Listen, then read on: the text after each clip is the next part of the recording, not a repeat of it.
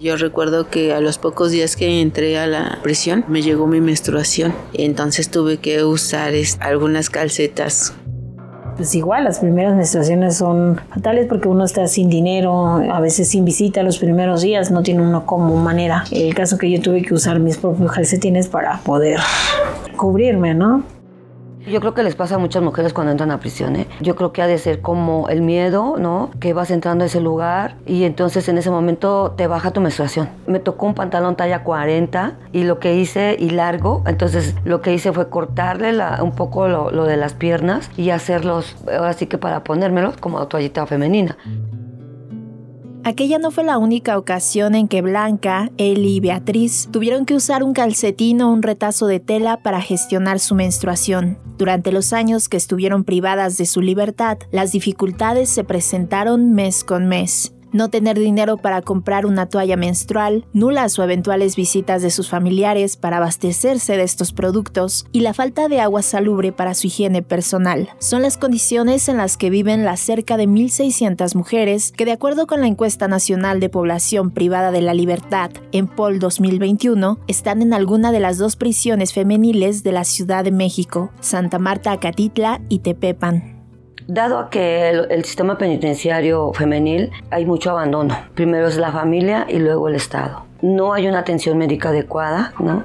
y estamos en el tema de salud sexual y reproductiva justo porque las mujeres no tienen ni siquiera para comprar una toalla femenina porque no hay empleo dentro de prisión. Eh, las tratan como si fueran mujeres de nadie. Las tratan como si fueran mujeres de nadie. Beatriz Maldonado Cruz conoce bien este sistema Estuvo en Santa Marta, Acatitla y en la extinta prisión de las Islas Marías en el Océano Pacífico. Desde entonces, trataba de acompañar a sus compañeras con algunos insumos para gestionar su menstruación. Fui una de las mujeres privilegiadas que todo el tiempo tuvo sus visitas. No, mi madre me llevaba mis toallas, me llevaba ropa, me llevaba este, mis alimentos. No, ella me llevaba hasta además toallas para que yo pudiera compartir porque era lo que yo le decía. Oye, mamá, las mujeres cuando llegan no tienen toallas femeninas. Entonces ella en, en visitas me llevaba uno o dos paquetes y yo los daba, ¿no? Lo compartía con mis demás compañeras. En libertad, Betty, como le llaman de cariño, se mantuvo solidaria con las internas y creó con otras mujeres que conoció en prisión la organización Mujeres Unidas por la Libertad. Ellas acercan información sobre los procesos jurídicos a las mujeres que permanecen adentro y hacen colectas para donarles calzado, ropa interior, artículos de higiene personal y toallas sanitarias, pues estas últimas son demasiado costosas en las tiendas que existen al interior de los penales. Si no tienes una solvencia económica, va a ser imposible que tú te compres una toalla femenina. Eh, una toalla femenina te viene saliendo entre, antes costaban 5 pesos cuando yo estaba, eh, ahorita dicen que cuestan 10 pesos, ¿no? Y si una mujer tiene un flujo abundante, pues va a ocupar más de 5 toallas.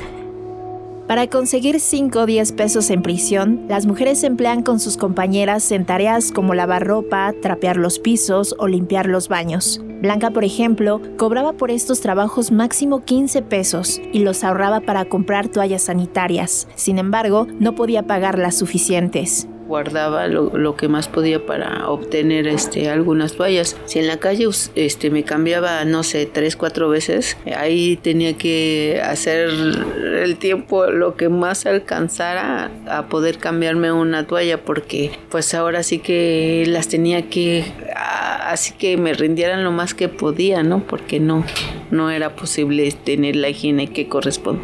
¿Te manchabas a veces? Sí, muchas, muchas veces, muchas veces, porque mi menstruación era mucha y entonces pues no había agua, luego no había como lavar mis, mis trapos que usaba para la menstruación, entonces sí fue algo feo, difícil y, y la verdad que no, no se lo decía a nadie, no, no se lo decía a nadie.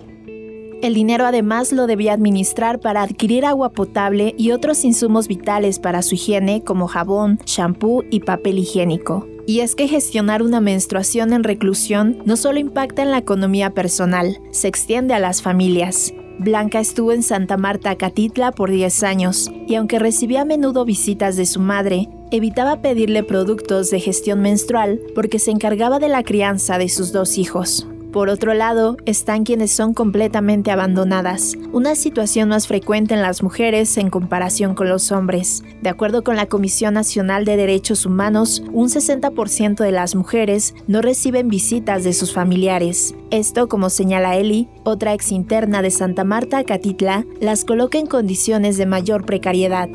Yo soy del estado de Veracruz y por lógica mi familia vivía allá. Yo recibía visita cada seis meses. Pues las mujeres somos muy abandonadas en prisión, ¿no? Y somos doblemente juzgadas tanto por la sociedad como por la autoridad, ¿no? somos más marginadas. Adentro y cuando salimos también. Adentro y cuando salimos también. El acceso a los productos de gestión menstrual no es el único problema. También lo son las condiciones de sanidad, en especial el acceso al agua potable. El agua es, no es potable, agua es agua tratada que llega a las pipas y llenan las cisternas. Y a las seis y media de la mañana abren la cisterna y tú tienes que apartar tu agua en botes de pintura porque son de 5 a 6 mujeres que están en un espacio, ¿no? Entonces nos han querido dar toallas recicladas de telita, pero pues también no es apto, porque ya que como el agua es tratada tiene salitre y si tú lavas tu toalla eso se va a quedar el salitre en la toalla, con la humedad de tu menstruación pues lo único que va a ocasionar es infecciones, entonces sí es muy muy muy difícil había muchas infecciones vaginales porque esa misma agua tratada, esa misma agua sucia es la misma que ocupas para bañarte y para tu higiene personal. Entonces, lo que yo aprendí ahí es que no solo con medicamentos se puede tratar una infección. Entonces, agarrábamos una bandejita y ocupábamos agua de garrafón y le poníamos unas gotitas de vinagre blanco y sí, efectivamente eso este, sí nos ayudaba ya que no había un, un servicio médico adecuado. ¿no? En 2021, la Comisión Nacional de Derechos Humanos emitió la Recomendación 35 para que el Estado otorgara a la población penitenciaria femenina artículos de gestión menstrual, así como espacios dignos y suministro de agua potable. En este sentido, la directora del Consejo para Prevenir y Erradicar la Discriminación de la Ciudad de México, Geraldina González de la Vega Hernández, resaltó que negar estos derechos a las mujeres por su situación de privación de la libertad constituye una práctica discriminatoria por parte del Estado no debemos olvidar que a una persona privada de la libertad pues no se le quitan los derechos, ¿no? Se le quita el derecho a la movilidad, ciertamente eh, por la comisión de un delito, inclusive por la posible comisión de un delito, porque sabemos que muchas, en porcentajes muy altos eh, de las personas que están privadas de la libertad, hombres y mujeres, todavía se encuentran en proceso, ¿no? Entonces, en ese sentido, el Estado es responsable de garantizárselos y sobre todo en una relación que además es de dependencia, o sea, el Estado en tanto maneja digamos, o administra los centros de reclusión es responsable de la vida de las personas que están allí recluidas. Y en ese sentido, pues tiene la, responsabilidad y la obligación de satisfacer las necesidades primarias de las personas que están ahí, ¿no? Y por ejemplo, en el tema que estamos hablando, pues acercarles productos de gestión menstrual, acercarles agua, acercarles instalaciones dignas y adecuadas para bañarse, para acceder al baño, para lavarse, etcétera. Por ahora, en el Congreso de la Ciudad de México, un grupo de legisladoras morenistas que se nombran el Aquelarre de Donceles han planteado una iniciativa para incorporar a la Ley de Centros Penitenciarios local el artículo 61 bis y así obligar a la Subsecretaría del Sistema Penitenciario a entregar gratis productos de gestión menstrual. La propuesta contempla al igual a las mujeres que asisten a los centros penitenciarios como visita. Escuchamos a una de las impulsoras, la legisladora Valeria Cruz Cruz Flores. La subsecretaría deberá promover y garantizar a las mujeres y otras personas menstruantes privadas en la libertad el goce de los derechos menstruales, incluido el acceso al agua, saneamiento y servicios sanitarios para practicar la adecuada gestión menstrual y proteger la salud reproductiva. Los insumos y materiales gratuitos, adecuados, aceptables, suficientes, continuos y asequibles que sean necesarios para la gestión menstrual. Las instalaciones seguras, privadas y adecuadas que permitan a las mujeres y otras personas menstruantes usar, cambiar y desechar en contenedores específicos los materiales menstruales. Actualmente la iniciativa está en espera de la opinión de la Secretaría de Seguridad Ciudadana local, de la cual dependen los penales, pues tendría que otorgar un presupuesto para la compra de estos enseres. El Congreso tiene como fecha límite el 31 de agosto de este año para aprobar la propuesta. Hoy nos estamos dedicando a generar las condiciones para que ellas puedan tener una gestión menstrual digna y que también pues puedan acceder a, otro, a los otros derechos humanos como es la salud, como es la recreación, ¿no? La salud, como es la recreación. Lo cierto es que el acceso en prisión a productos de gestión menstrual depende de las donaciones que realizan organizaciones como Mujeres Unidas por la Libertad.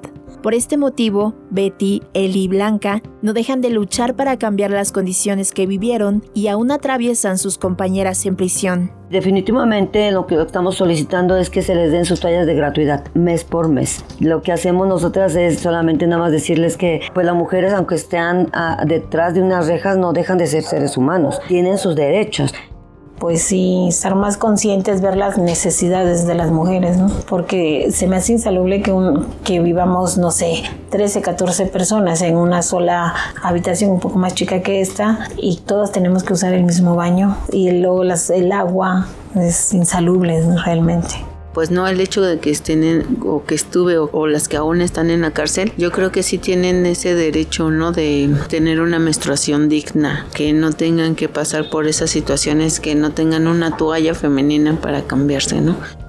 Para Imer Noticias, Hazel Zamora.